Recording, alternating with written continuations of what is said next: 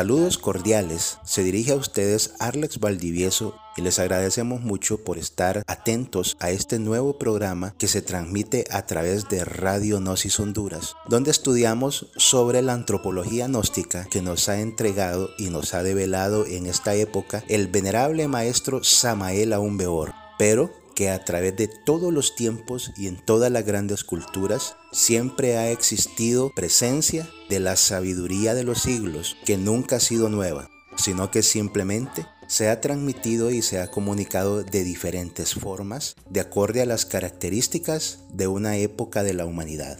Entonces en esta oportunidad vamos a dialogar sobre la estructura 10L22 que se encuentra en el Parque Arqueológico de Copán, llamada en otras palabras el templo de las meditaciones, de acorde a la enseñanza que nos ha entregado el venerable maestro Samael Aumbeor y que nosotros le hacemos la cordial invitación para que estudien la sabiduría que el maestro Samael Aumbeor ha dejado en sus libros a través de sus conferencias y en los cursos que actualmente tenemos disponibles y que en la página web o en la aplicación ustedes pueden acceder para obtener más información y para poder inscribirse en esos cursos. Inicialmente vamos a reflexionar un poco sobre aspectos de la cultura maya, dado que el templo de las meditaciones, como nos lo dice el venerable maestro Samael, y que se le conoce con el nombre actual de estructura 10L22, se fundamenta en los principios que expresó la cultura maya. Ante todo es importante definir a qué nos referimos cuando estamos hablando de una cultura. Académicamente existen más de 250 definiciones sobre lo que es la palabra cultura, de modo que es un término polisémico, es decir, que tiene muchos significados interrelacionados. Yéndonos a las raíces y a los aspectos originales de esta cultura, podríamos enfocarlo de la siguiente manera.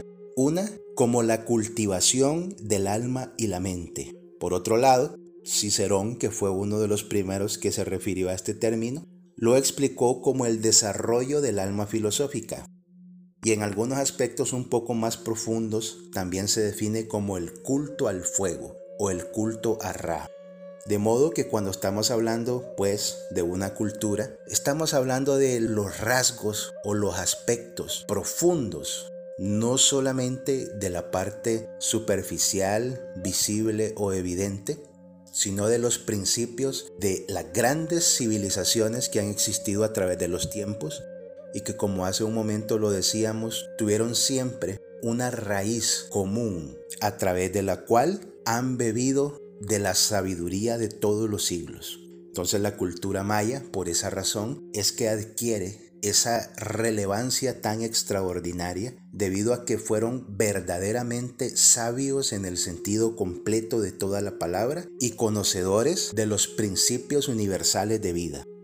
Dentro de las formas que tuvieron los mayas para transmitir este conocimiento, ellos lograron desarrollar la escritura más avanzada que hubo en la América antigua y que fue una escritura a través de surcos y glifos. También utilizaron una simbología que nunca ha estado ajeno este sistema de transmisión de conocimiento en todas las grandes civilizaciones del mundo. Todas han sido simbólicas para transmitir el conocimiento. Es solo hasta esta época en la que el venerable maestro Samael Aumbeor está hablando en un lenguaje claro, pero en la historia de la humanidad siempre se ha utilizado la simbología.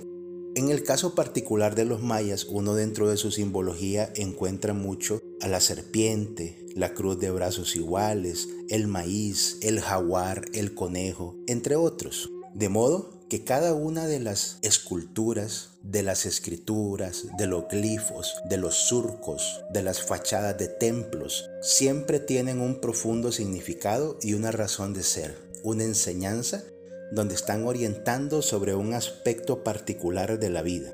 Tampoco podemos dejar a un lado la tremenda realidad que nos explica la sabiduría gnóstica, donde el origen del ser humano, de la persona misma, de la sabiduría, viene desde mucho tiempo atrás. y que más adelante en los siguientes programas estudiaremos el origen de estas grandes civilizaciones como la cultura maya y el origen profundo de la humanidad a través de las diferentes razas que han poblado este planeta, siendo la más inmediata antes de esta la raza Atlante, la cual definitivamente transmitió toda su sabiduría a través de uno de sus representantes en la tierra, como ser la cultura maya. Entonces, vamos a entrar ya a estudiar primero de una forma descriptiva la fachada del Templo de las Meditaciones o estructura L1022. Se encuentra ubicada en el lado norte de la Plaza Oriental en el Parque Arqueológico de Copán.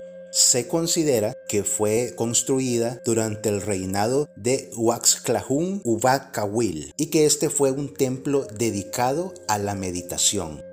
En la base de esta fachada se ve una semblanza de cabeza humana que indica al monstruo de la tierra. Esta es una de las simbologías que ahorita en un momento vamos a estudiar. A los lados aparecen dos figuras fuertes y robustas fácilmente podrían confundirse con figuras animales, más sin embargo no lo son. Se encuentran estas figuras portando una mitra sacerdotal.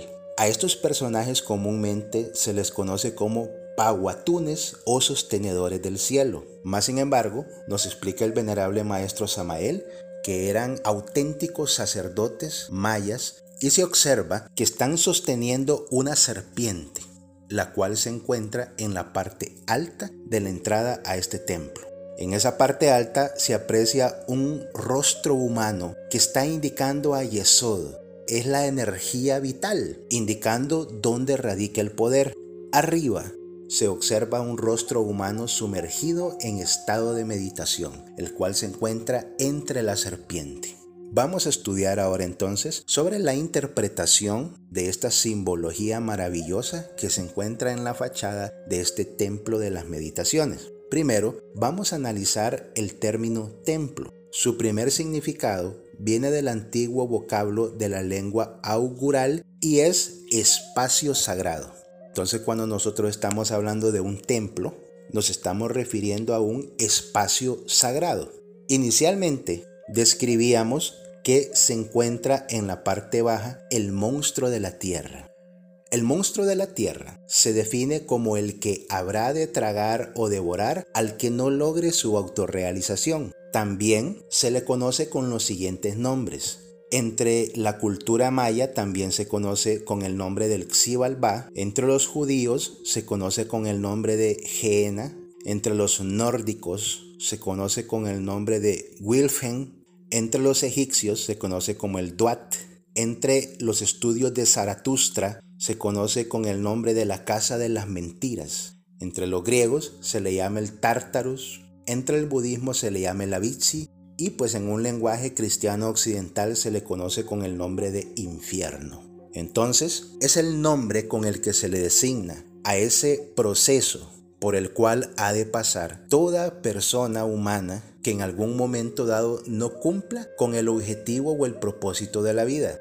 Si ustedes escucharon el programa anterior, a los que no lo escucharon, les recomiendo que lo escuchen. Pueden descargarlo de la página web de Radio Gnosis Honduras. Se va a encontrar disponible ahí por un tiempo prudencial para el que lo quiera repasar. Muy generalmente diremos que hablando de la autorrealización, pues nos referimos al desarrollo de todas las infinitas posibilidades que hay latentes dentro de toda persona humana. Y la razón de la existencia es para que nosotros nos desarrollemos de fondo, yendo hacia el interior de nosotros mismos y hacia arriba, como una elevación espiritual. Entonces, todas las distracciones del mundo, que son las que nos desvían de ese camino, impiden nuestra propia autorrealización.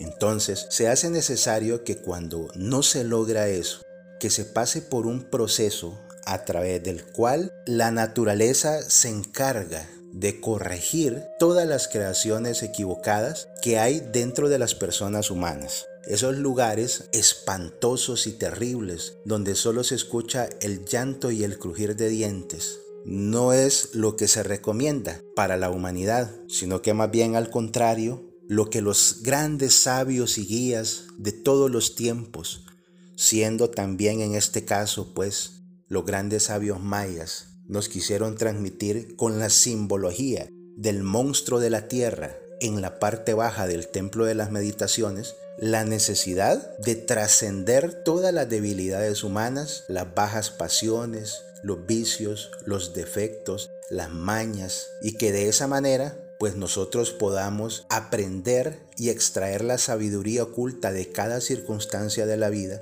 a través de la meditación, lo cual ya iremos también profundizando un poco más, y de esa manera lograr el objetivo de nuestra existencia. Entonces es una simbología maravillosa la que tiene la representación del monstruo de la tierra en la parte baja porque es ahí donde tiene que estar. Y nosotros arriba de ella, porque lo hemos vencido, porque lo hemos trascendido.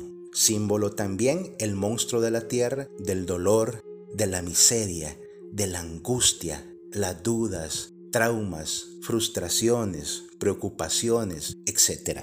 Las dos figuras con mitra sacerdotal o paguatunes como comúnmente se les conoce representan a la fuerza. Definitivamente, la fuerza que tiene diferentes formas de expresión es elemental para lograr el propósito de la autorrealización. Por ejemplo, vamos a hablar de la fuerza de la voluntad consciente. Para poder enfrentarnos a nosotros mismos, para poder enfrentarnos a ese monstruo de la tierra, es decir, las bajas pasiones humanas, las debilidades, necesitamos fuerza de voluntad, porque enfrentarse a uno mismo no es una tarea sencilla. Poner en tela de juicio mis emociones, mis pensamientos, mis instintos, no es una tarea fácil. Requiere de una gran fuerza de voluntad y requiere de una ansia espiritual extraordinaria requiere de una gran riqueza interior en una persona que en algún momento dado sea capaz de poder enfrentarse sin temor a sí mismo. Esto es nada más y nada menos uno de los grandes simbolismos que tienen estos dos personajes que se encuentran ahí. La fuerza interior del espíritu que capacita a la persona a través de su entusiasmo espiritual, a través de su anhelo de fusionarse con la sabiduría y con la verdad trascendental que hay en él mismo, es entonces esa fuerza que lo conduce a lograr ese propósito maravilloso y que definitivamente lo lleva hacia el éxito. Lo importante es que sea consciente. Luego, el rostro humano que nos está indicando Ayesod hace referencia a la energía creadora que hay en nosotros y que es la fuente que hay que aprender a utilizar. Definitivamente, la sexualidad humana es uno de los elementos básicos y claves para definir nuestro estado interior y para definir nuestra vida. Es necesario, tal como nos lo enseña el venerable maestro Samael Aumbebor, que nosotros aprendamos a conocer y a estudiar de fondo los aspectos sagrados de la energía creadora, los aspectos sagrados y sublimes de la energía sexual. Hoy en día, lamentablemente, es muy común tener información negativa o degenerada respecto a la parte sexual. Más sin embargo, dentro de nuestros estudios gnósticos que los recomendamos ampliamente, tenemos la suficiente información como para poder aclarar cualquier duda respecto al verdadero propósito trascendental, sublime, superior de nuestra energía creadora, siendo esta la fuente de vida, los ríos de agua viva, el maná en el desierto. Luego observamos un rostro humano indicando e invitando a conquistar el estado de la meditación, que en un aspecto inicial también podríamos llamarle la conciencia continua, la conciencia consciente, el pleno dominio de sí mismo. Cuando nosotros reflexionamos al respecto, esto nos lleva necesariamente a investigar nuestra estructura interior. Todos nosotros estamos perfectamente claros y definidos en que tenemos una estructura física, porque la observamos, la palpamos y pues de momento a momento podemos verificar a través de nuestros cinco sentidos la existencia de este cuerpo físico. Más sin embargo, nosotros no solamente somos el cuerpo. Nosotros somos algo mucho más que solo el cuerpo. Y eso también todos lo sabemos con la diferencia de que no es perceptible para los cinco sentidos básicos la existencia de las otras partes. Por ejemplo, la vitalidad, todos sabemos que la tenemos, es evidente que la tenemos, mas sin embargo a los cinco sentidos básicos no es visible la vitalidad. Se puede llegar a ver la expresión de la vitalidad, pero la vitalidad no. Al igual que las emociones. Las emociones todos sabemos que existen porque las sentimos, pero la emoción en sí no se puede ver. No se puede observar si tiene un color, una forma, un olor. Se necesitaría de otro tipo de sentidos superiores del hombre para poderlo observar. Más sin embargo, con los cinco sentidos básicos que actualmente nosotros poseemos, no es posible observar las emociones, pero existen y tienen un lugar de origen. Lo mismo sucede con los pensamientos. Nosotros tenemos pensamientos de todos los tipos de momento a momento. Y todos sabemos que es así. Mas, sin embargo, nosotros no podemos observar los pensamientos de las personas.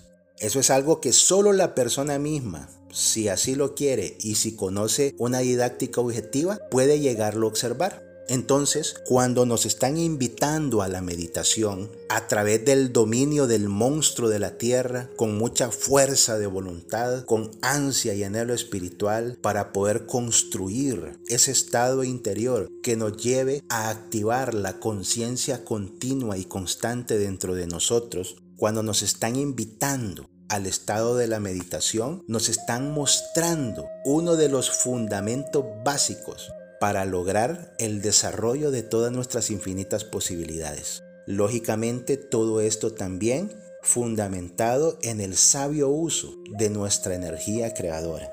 De modo tal que esta fachada del templo de las meditaciones nos está mostrando el camino para que podamos entrar en el sagrado espacio de la sabiduría, en el sagrado templo de la sabiduría. Nos indica que debemos dominar el ego animal para conquistar a través de la voluntad, obediencia y disciplina, que es la fuerza bien utilizada, la conciencia consciente, el estado de meditación, fundamentados en la serpiente, que es la energía creadora. Al ego animal se le conoce con muchos nombres, entre algunos de ellos serían los defectos, agregados psicológicos, pecados. En el budismo se le llama Mara, en el hinduismo se le conoce como Yama, entre los mayas se les conoce como los Ahawau o señores de Xibalbá, también como Yukub Kakix. Entre los guanches de la isla Canaria se les conoce como Guayota, entre los persas como Arimán, pero están haciendo referencia a todas esas pasiones y debilidades humanas relacionadas con el dolor, la angustia, la miseria, la enfermedad, la desesperación, las incomprensiones, tristezas, falsos sentimientos, sofismas de distracción, etc. De modo tal que para nosotros dar los primeros pasos en la meditación, lo primero que tenemos que hacer es encauzarnos hacia el conocimiento de nosotros mismos, enfocarnos en nuestro interior y lanzarnos a la conquista de nuestra conciencia, que nuestra conciencia se vuelva consciente. Para eso definitivamente necesitamos aprender a hacerlo. Y esa es una de las invitaciones que nos está haciendo esta estructura del templo de las meditaciones.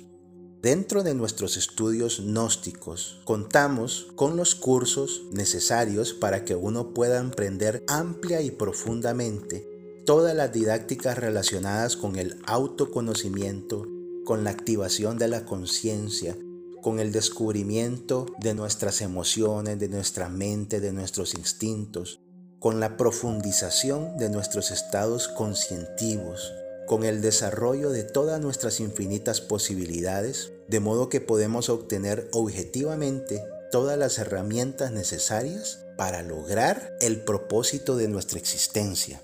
Quiero compartirles una muy pequeña práctica que definitivamente nos puede ayudar en este proceso de la activación de la conciencia, que es uno de los primeros pasos que nosotros necesitamos dar para empezar a recorrer el camino de la autorrealización. Esto se llama la concentración. Para nosotros poder meditar, necesitamos funcionar conscientivamente y esto necesita de la concentración. La concentración es ubicarse en una sola cosa a la vez, ubicar toda nuestra fuerza vital de forma integral en un objetivo. Entonces hay una práctica muy sencilla, muy facilita, que sirve para ir ejercitando de manera consciente esa habilidad de podernos ubicar en un tan solo punto a la vez. Entonces, lo que hacemos es fijar nuestra vista en un lugar específico. Puede ser en una vela, puede ser en un vaso con agua o puede ser sencillamente un punto.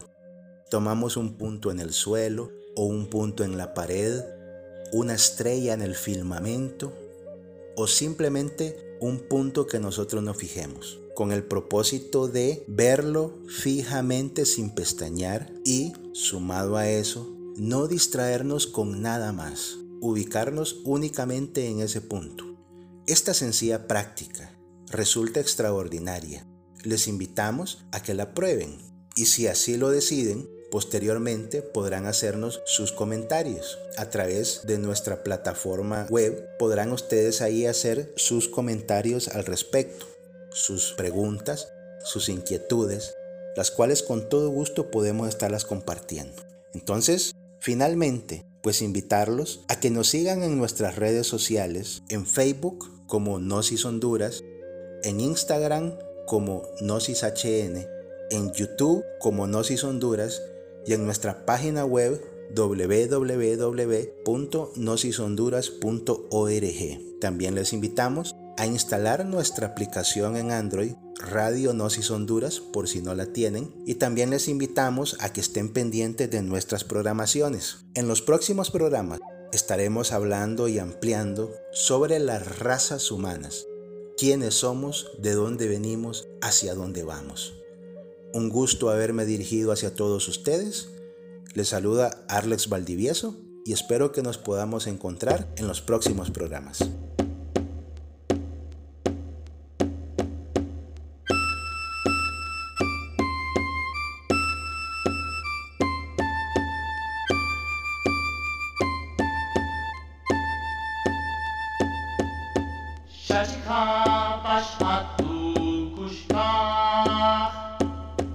Patucu.